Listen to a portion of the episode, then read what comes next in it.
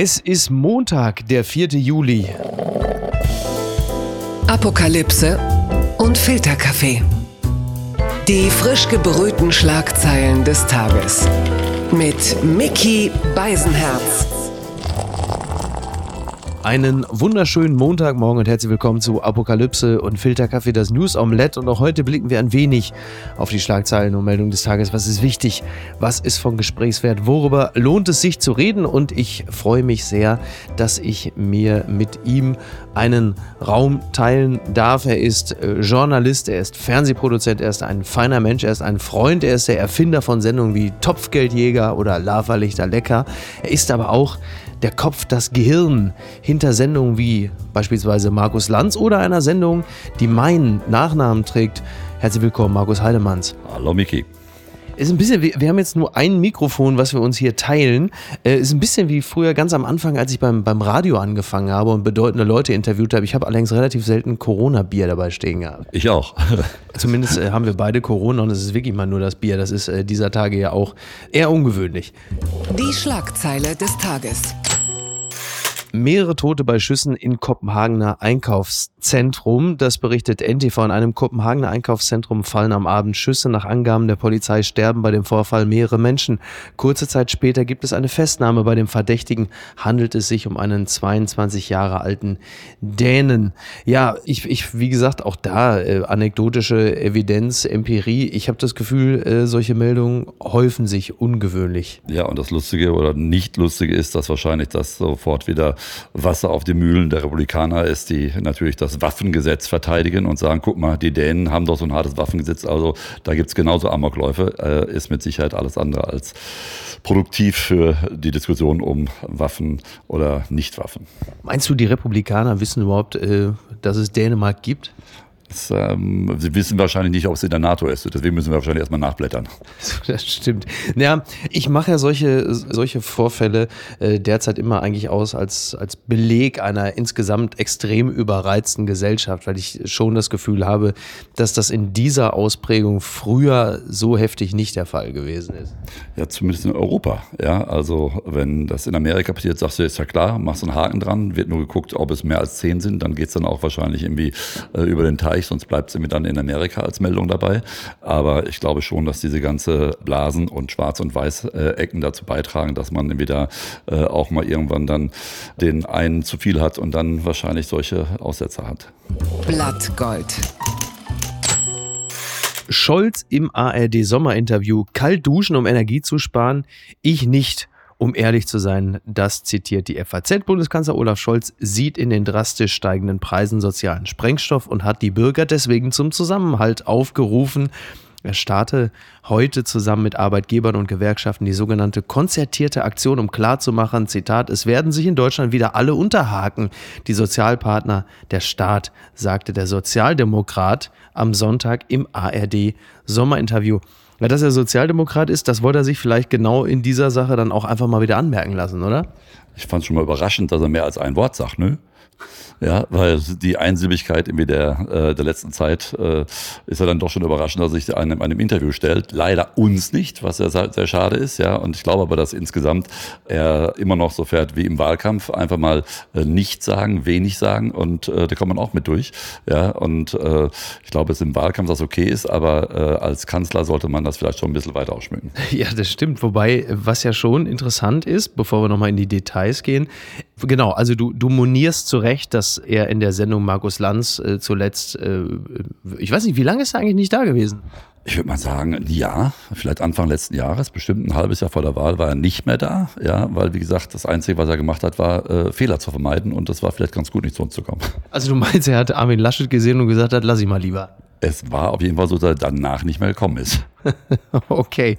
Er war, wie gesagt, bei Tina Hassel und gerade das, was du angesprochen hast, da ging es auch, dass sie sagte, dem Kanzler wird vorgeworfen, dass er seine Politik nicht genug erklärt und bei öffentlichen Auftritten manchmal arrogant wirke. Zu letzterem Vorwurf hat dann Olaf Scholz gesagt, ich glaube nicht, dass das so ist. Deshalb teile ich die Einschätzung nicht. Finde ich auch interessant. Also man wirft dir vor, du seist arrogant. Und ich meine, wer sagt auch schon von sich, ja, haben Sie recht. Ich bin wirklich sehr, sehr arrogant. Ja, wenn mir mal jemand vorwirft, sage ich sofort, das ist völlig richtig. Ich wollte es gerade selber sagen dabei. Ich glaube, die ganze Nummer hat Söder zu verantworten mit Scholz. Ja, weil er, er gesagt hat, sie müssen gar nicht so schlumpfig gucken. Ja, äh, hat der Kollege Scholz das für sich genommen und sagte, wenn ich einsilbig bin und nichts sage und nur grinse, dann funktioniert das schon. Ja, das, äh, wie viele Sachen geht immer wieder auf, auf Söder zurück, glaube ich. Schauen Sie, die Kanzlerschaft wird, äh, ja, ist eigentlich richtig. Die Kanzlerschaft, am Ende läuft sie über mich. So oder so. so und äh, sie ist über ihn gelaufen und jetzt läuft sogar der Kanzler weiter über ihn. Also das Verhalten davon ist mit Sicherheit auch darauf zurückzuführen. Jetzt gab es ja mehrere Dinge, die in diesem Sommerinterview geklärt wurden. Unter anderem äh, nahm Tina Hassel sich also ausführlich die Zeit, mit Olaf Scholz der Preis ist heiß zu spielen und die Preise diverser Produkte abzufragen. Unter anderem äh, ging es darum, also vor allen Dingen die Frage, ob er selber einkaufen gehe. Das hat er bejaht. Und dann ging es darum zu ermitteln, was jetzt Butter kostet. Da hat er so irgendwie so im 2-Euro-Bereich gelegen. Das war noch so einigermaßen okay. Und dann wurde er auch gefragt, was ein Kilo Erdbeeren kostet. Markus, was kostet ein Kilo Erdbeeren?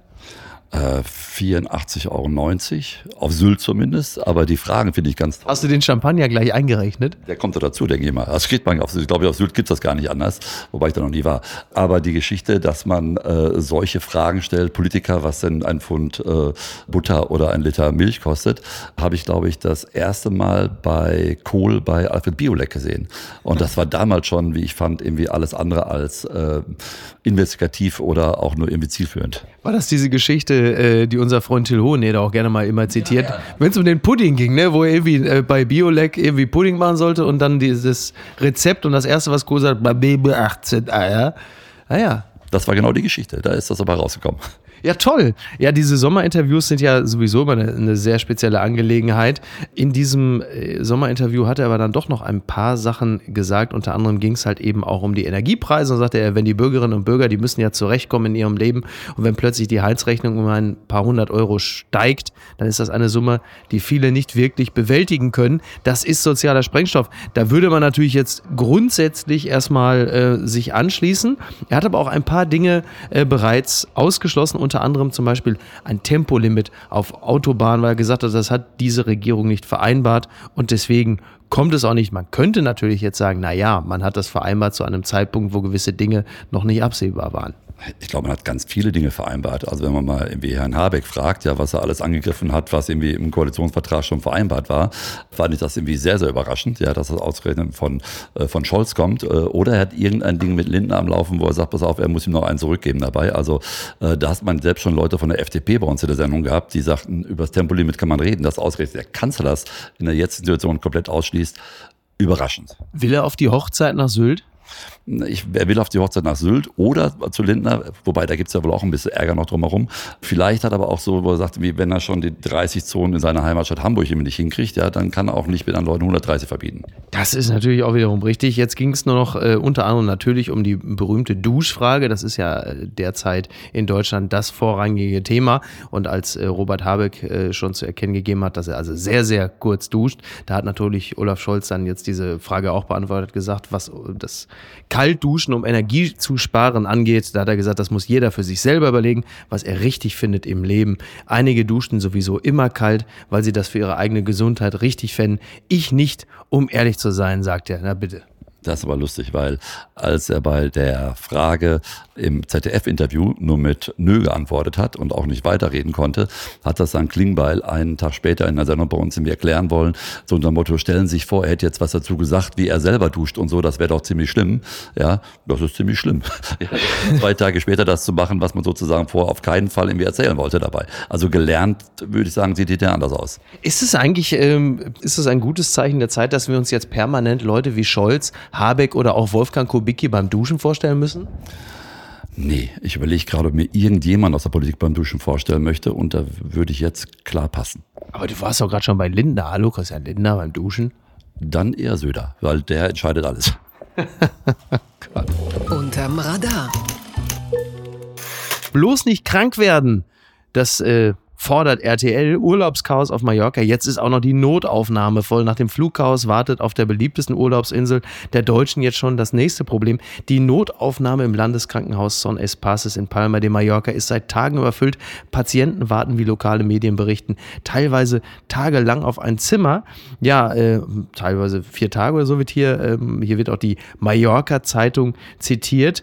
Und die Frage ist natürlich, warum ist die Notaufnahme so voll? Kurz gesagt, Corona und der Pflegekräftemangel sind schuld. Laut den Zeitungen hieß es, dass zum einen in der Ferienzeit eh immer mehr Menschen ins Krankenhaus kämen, zum anderen hätte die nächste Corona-Welle die bisherige Planung zunichte gemacht. Ja, also im Grunde genommen äh, nehmen die Deutschen in gewisser Hinsicht ihre Probleme mit in den Urlaub. Ja, ich glaube, es ist total toll, ja, weil wenn Sie nach Mallorca fliegen, Sie müssen sich nicht umstellen, ja, Sie müssen keine andere Sprache sprechen, ja, Sie müssen sich nicht schlechter benehmen, das können Sie ja, haben wir ja im Ryanair-Flieger mitbekommen.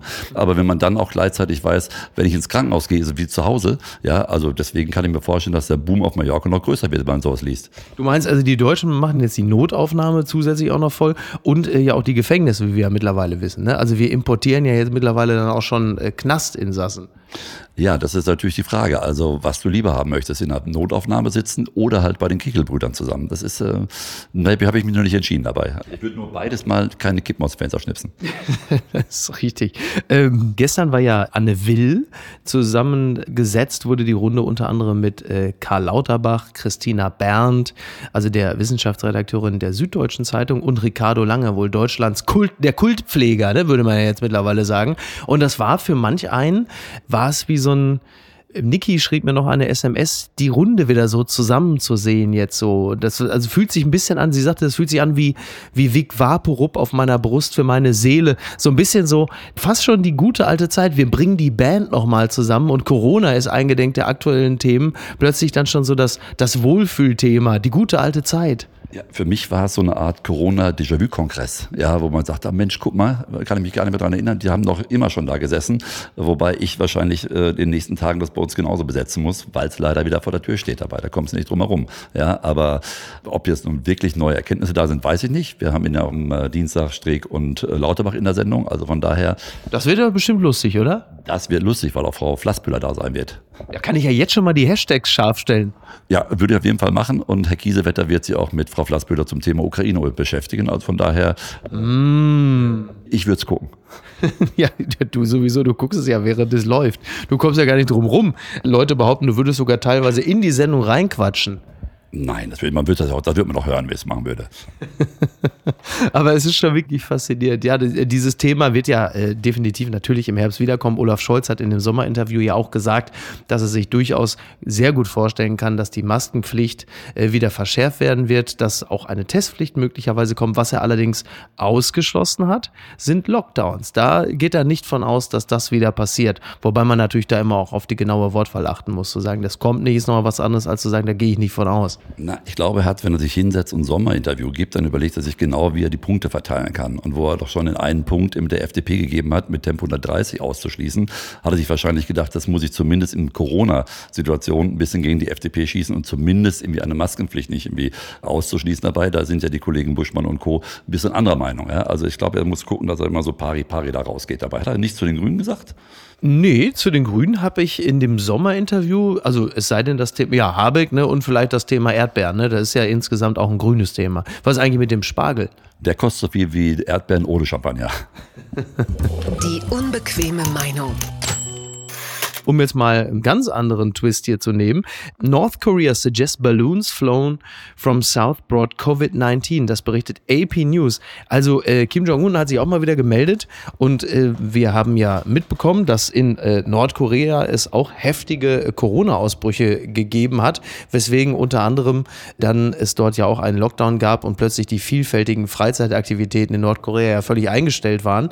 Und jetzt gibt es eine Theorie, die äh, die Regierung in Pyongyang verbreitet. Und zwar sagen sie, naja, also dieses Corona, das ist wahrscheinlich zu uns gekommen über Ballons, die über die Grenze von Südkorea zu uns rübergeflogen wurden. Finde ich äh, interessant. Ich kann mir das sogar sehr, sehr gut vorstellen, wenn man weiß, wie die Haltung von Nena zu Corona ist, ja, als leichte Querdenkerin, ja, und man die 99 Luftballons, ihren größten Hit irgendwie im Auge hat, hat das was miteinander zu tun. Ja, also könnte ich mir so gut vorstellen.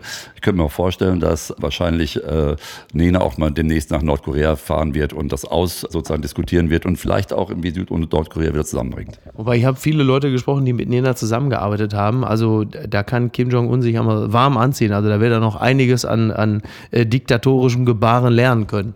Davon gehe ich aus. Also ich hätte es auch nicht gesagt, dass es sozusagen Südkorea helfen wird. Also das ist, glaube ich, pari pari. Vielleicht bleibt sie auch da.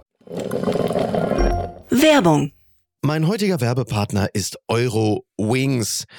Es ist äh, in den letzten Monaten so gewesen, dass man an manchen Tagen, wenn es gerade mal wieder 8 Grad und Regen war, schon dachte, ach, ich würde jetzt doch ganz gerne mal vielleicht mal äh, irgendwo anders sein, wo es ein bisschen netter ist.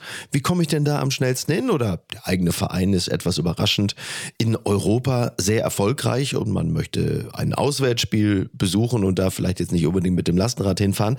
Und da kommt Eurowings ins Spiel. Das ist die führende Value Airline Europas, die versucht den Menschen auch in turbulenten Zeiten wie Klimawandel, Wirtschaftskrise, global globaler Instabilität oder steigenden Preisen zumindest beim Fliegen ein Gefühl von Leichtigkeit zu geben. Zum Beispiel durch smarte und lebensnahe Services. Und da kommt zum Beispiel die Option Flex Light ins Spiel. Da kann man bis zu 40 Minuten vor Abflug, da kann der Flug ab 10 Euro umgebucht werden. Das ist natürlich fantastisch, gerade wenn man so ein dynamisches Leben führt, wie ich es tue. Außerdem gibt es sogenannte grüne Tarife bei Eurowings. Das bedeutet, sie bieten nachhaltigeres Reisen mit verschiedenen Möglichkeiten an. Gegen einen geringen Aufpreis kann man sich für eine Reduktion oder Kompensation der CO2-Emissionen entscheiden und da fliegt man dann doch mit einem etwas besseren Gefühl. Das bedeutet, die Entscheidung für eine Reduktion der CO2-Emissionen bedeutet eine Entscheidung für nachhaltige Treibstoffe. SAF ist ein Kraftstoff mit bis zu 80 Prozent weniger CO2-Emissionen als herkömmliches Kerosin und wird hauptsächlich aus biogenen Reststoffen wie zum Beispiel Speiseölresten gewonnen. Das habt ihr auch noch nicht gewusst, oder? Ich auch nicht. Finde ich aber großartig. Die reine Kompensation unterstützt zu 100% Klimaschutzprojekte. Für Nachhaltigkeitsoptionen kann man sich sowohl während als auch nach der Buchung des Fluges entscheiden. Mit all diesen Möglichkeiten bietet Eurowings seinen KundInnen ein entspannteres Reiseerlebnis. Also jetzt das gesagt habend, fühle ich mich auch schon deutlich entspannter. Alle Infos zum entspannten Reisen mit Eurowings findet ihr auf eurowings.com und wie immer auch in den Show Notes. Die gute Tat des Tages. Erneuerbare Energien. Deutsche Bahn Solarzellen in den Gleisen könnten so viel Strom wie fünf Atomkraftwerke erzeugen.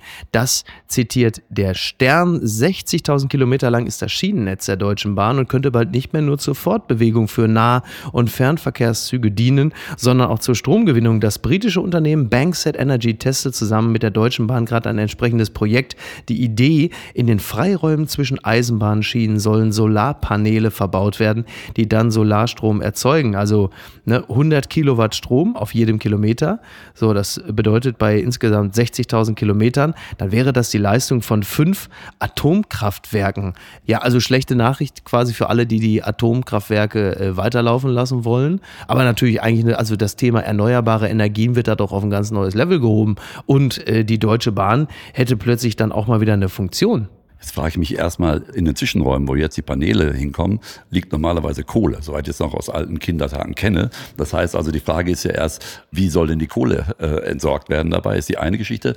Und wenn ich mir vorstelle, dass das alles mit Paneelen gemacht wird, kenne ich das noch früher, ich bin schon Jahrgang 64, dass es noch die alten Züge gab, wo man, wenn man auf Toilette gewesen ist, direkt abgezogen hat. Und äh, wenn es sie heute noch gibt. Wer hat die Solarzellen vollgeschissen? Es kann sein, dass es eine ziemlich beschissene Idee wird am Ende des Tages. Ja, das, das war wirklich immer so, dass ich weiß nicht, ob es heute noch so ist, aber sollte es heute noch so sein, nochmal überdenken zumindest. Ja, das ist natürlich auch interessant. Es ist ja derzeit so, dass es natürlich diverse Probleme geben kann. Das, was du da gerade aufgeführt hast, wurde hier nicht aufgeführt. Hier ging es eher darum, äh, die Frage, wie alltagstauglich die Idee ist. Ne? Also zum Beispiel, inwiefern werden die Solarpaneele durch den Zugverkehr abgenutzt. Da muss ich sagen, da kann ich die Leute allerdings beruhigen. Ähm, die Wahrscheinlichkeit, dass da viele Bahnen drüber fahren, ist eigentlich relativ gering. Das denke ich mir und äh, könnte mir auch vorstellen, dass die Bahn, wenn sie zustimmt, mit Sicherheit die ersten Versuche im Tunnel machen wird. oh Gott, oh Gott, oh Gott. Die Deutsche Bahn, wir, wir lästern, und das natürlich völlig zu Recht. Die Deutsche Bahn hat aber derzeit gerade eigentlich einen, äh, ich möchte fast sagen, einen Lauf. Das kann zwar niemand bestätigen, der in den letzten Wochen jemals mit der Deutschen Bahn gefahren ist. Da hat man das Gefühl, das ist anders. Aber die Deutsche Bahn profitiert derzeit vom Flugchaos. Es gibt 40 Prozent mehr Buchungen, also ein ein Spiegelbericht, äh, den gibt es und äh, demzufolge profitiert die Bahn massiv von den Problemen an Flughäfen. Die Sprinterzüge sind entlang der innerdeutschen Flugstrecken zu 40 Prozent stärker ausgebucht, wie das Magazin berichtet. Zitat, immer mehr Menschen nutzen in der aktuellen Lage innerdeutsch die Bahn statt den Flieger ich würde mal sagen, das ist ein, ein Druckfehler, ist wahrscheinlich 40 Prozent überbucht und dann macht es wieder Sinn bei der Bahn. Ja, dann würde man das genauso nutzen wie immer. Aber ich glaube, es ist egal, ob du jetzt irgendwie bei der Bahn irgendwie aussteigen musst, weil ich es gehört habe. Es gibt überfüllte Züge, wo du gar nicht mehr rein oder wenn du drin bist, keine Karte aus und raus kannst. Ja, es kommt die Bundes, im Zweifel kommt die Bundespolizei und äh, räumt dich ab. Das habe ich nämlich auch gehört und von daher ist es egal, also ob ich jetzt irgendwie vier Stunden irgendwo anstehe, ja, oder irgendwie fünf Stunden irgendwie bei der Bundespolizei sitze, kommt das Gleiche raus. Aber schöne Idee. Bitte empören Sie sich jetzt. Nach dem Zoff-Duell mit Sissipas konstantes Mobbing. Tenniswelt diskutiert über Rüpel Kirgios. Das schreibt der Kicker. Nick Kyrgios erreicht mit seinen Eskapaden in Wimbledon einen neuen Höhepunkt. Der Australier bezeichnet den Schiedsrichter unter anderem als Schande und entnervt Gegner Stefanos Tsitsipas, der selber ausrastet. Zwei Legenden sind gespalten über den Tennis-Bad Ja, Wimbledon, das verfolgen viele. Dann gab es diese jetzt schon legendäre, ewig lange Drittrundenpartie.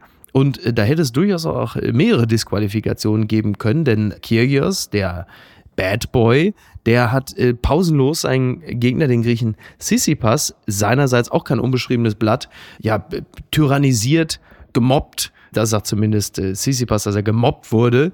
Und äh, Sissipas sagt dann über Kyrgios nach dem Spiel, also Sissipas ist auch der Unterlegene, er sagt, er war vermutlich in der Schule ein Tyrann. Ich mag keine Tyrannen. Ich mag keine Leute, die andere Leute niedermachen. Und es ging wohl so hoch her bei diesem Match, dass äh, die BBC, die zwischenzeitlich eigentlich das Match von Nadal auf dem Center Court übertragen haben, rübergeschwenkt sind zu der, ich zitiere, Zirkusveranstaltung. Und da war es auch wirklich, also da ging es hoch her. Also Sissipas selber wurde so entnervt von Kyrgios, dass er zwischenzeitlich auch mal einen Ball in die Zuschauerränge gedroschen hat. Dann äh, wiederum hat äh, Kirgios sich mit dem Unparteiischen angelegt, fragt den Schiedsrichter, bist du dumm, bezeichnet ihn als Schande und äh, dann hat er, also Kirgios wiederum, hatte den Linienrichter wüst beschimpft und in Richtung eines Zuschauers gespuckt. Also was eine Show. Das ist im Grunde genommen, das ist äh, wie das Sommerhaus der Stars, nur mit Filzbällen. Ich habe so lange kein Tennis mehr geguckt, aber ich soll es mal wieder gucken, weil ich finde, auf der nach oben offenen Alexander Zverev-Skala, äh, Skala, ja, finde ich irgendwie, ist es noch gar nichts. Also ich meine, dreimal auf einen Schiedsrichterstuhl einzuhacken, das hat schon mehr Qualität. Ja, also müssen die Jungs was einfallen lassen dabei. Aber solange da John McEnroe noch irgendwie Sympathie für hat, finde ich, ist es noch nicht ausgereizt. Ja, genau. John McEnroe, der legendäre äh, John McEnroe, hat äh, seinerseits gesagt, das äh, Verhalten von Kyrgios sei traurig und wunderschön zur gleichen Zeit. Es gibt so viele Kinder, die das Spiel wegen ihm schauen und vom Sport angezogen sind. Ja, also ich meine, genau das, ne, John McEnroe, Jimmy Connors, das waren ja auch damals Typen, die ja andauernd in irgendeiner Form ausgeflippt sind. Und jetzt ist halt die Frage, auch von mir aus auch auf den Fußball bezogen, auf den Leistungssport generell, ist es jetzt etwas, was sanktioniert gehört, weil es unfair ist und weil man so etwas disziplinieren muss? Oder setzen wir einfach mal darauf, dass es von der Sorte nicht so viele gibt und man deshalb auch mal ein paar von diesen Vögeln dann auch einigermaßen ungestraft davonkommen lassen darf, damit das Turnier insgesamt spannend bleibt? Also ich habe ja gesagt, lange kein Tennis mehr geguckt. Ich werde es mir wieder angucken und das gilt für alle Sportarten. Also wenn du diese Vögel nicht dabei hast, ja, dann ist es ja völlig albern und das beim Tennis ist es relativ klar. Ja, da muss mal ein bisschen was irgendwie äh, ausrasten sein. Ansonsten hast du nur die Djokovic und Nadals. Ich sage immer Hauptsache geimpft und äh, dann ist es halt total langweilig dabei. Ja. Aber die Kinder, aber die Kinder. Ja, die können noch was lernen. Ja, also äh, ich meine argumentativ, wenn es dann nicht mehr weitergeht, einfach mit Tennisbällen werfen, finde ich besser als Steine zum Beispiel. Ja. das ist schon, das ist also definitiv schon mal ein Schritt in die richtige Richtung. Und ähm, solange äh, Federer da immer noch spielt äh, und als Opa da durchgeht, kann es nicht so gefährlich sein. ja.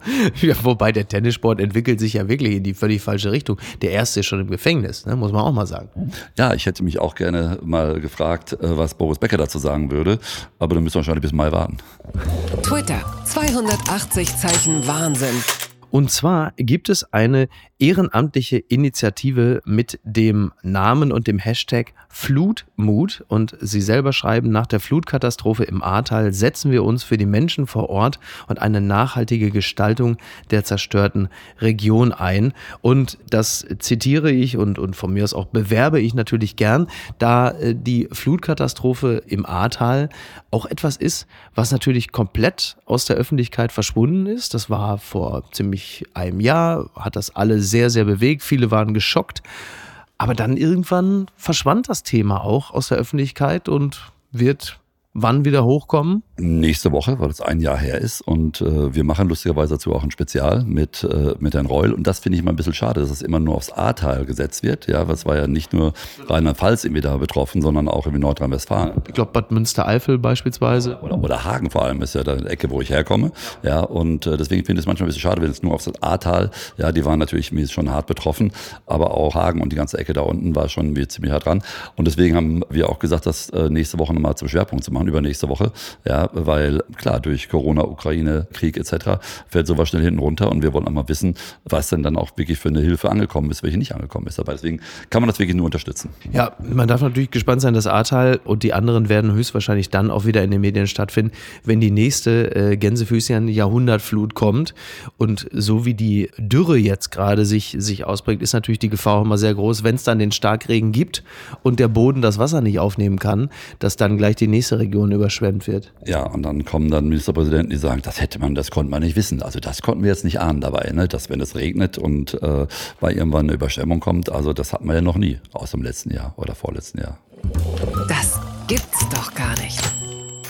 Mafia drops ban on homosexuality after discovering mob boss son is a fabulous drag queen. Ich zitiere eine Seite namens Pink News. The Italian Mafia has opened its doors to gay men for the first time after it emerged that a mob boss son is living as a fabulous drag queen. Also auch, äh, es ist ja nicht nur so, dass also Kardinal Marx von der katholischen Kirche gesagt hat, die Kirche muss sich jetzt langsam auch mal öffnen äh, für Frauen, sondern auch die Mafia äh, wird immer moderner und damals war Homosexualität in, in Mobkreisen im Grunde genommen schon fast das eigene Todesurteil. Und jetzt ist es aber doch so, dass es wohl äh, da eine gewisse Form der Akzeptanz gibt.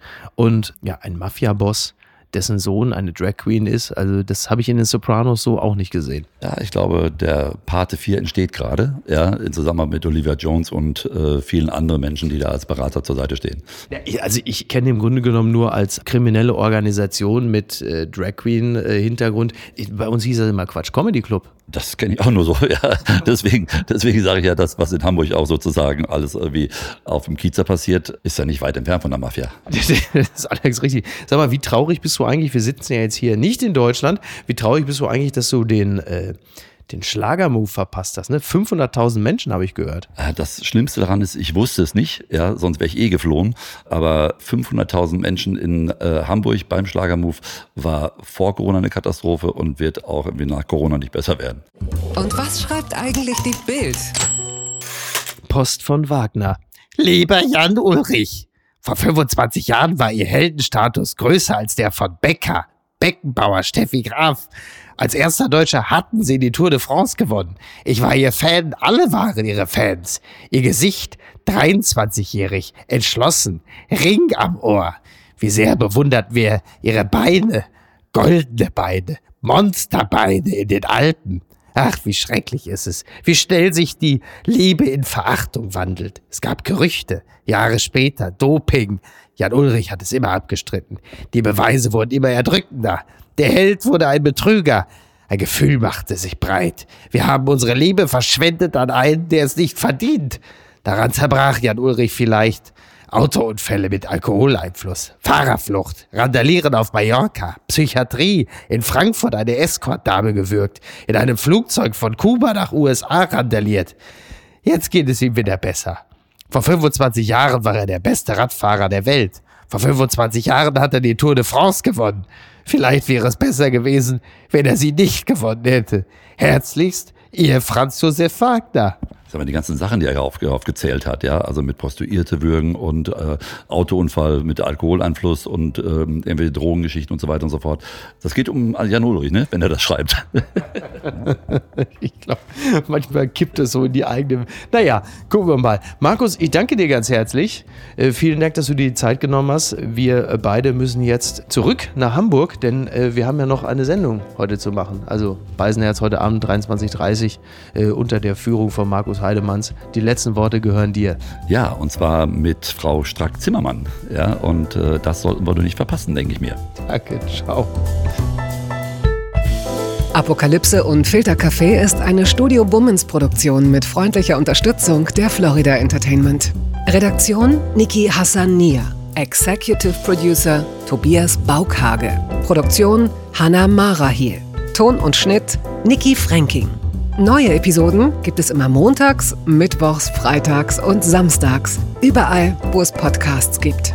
Stimme der Vernunft und unerreicht gute Sprecherin der Rubriken Bettina Rust.